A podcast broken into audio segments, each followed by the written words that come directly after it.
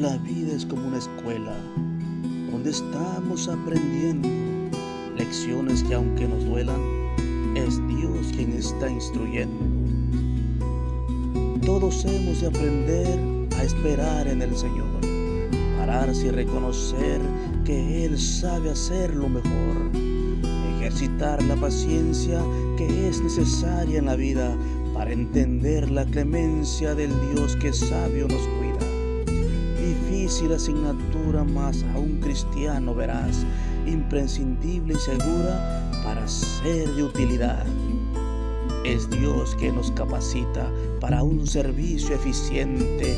Él nos ama y necesita forjar nuestra alma creyente a veces de duras pruebas, problemas y sufrimientos.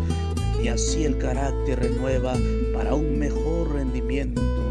Y si nos falta entereza cuando nos hace sufrir, Él también nos da las fuerzas para poder resistir.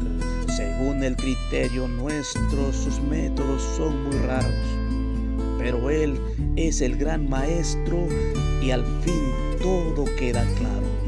Su inmensa sabiduría tiene un plan preconcebido que rectamente nos guía a vivir como es debido.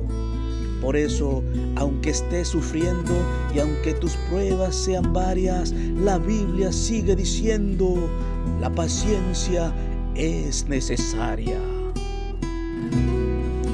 Amén.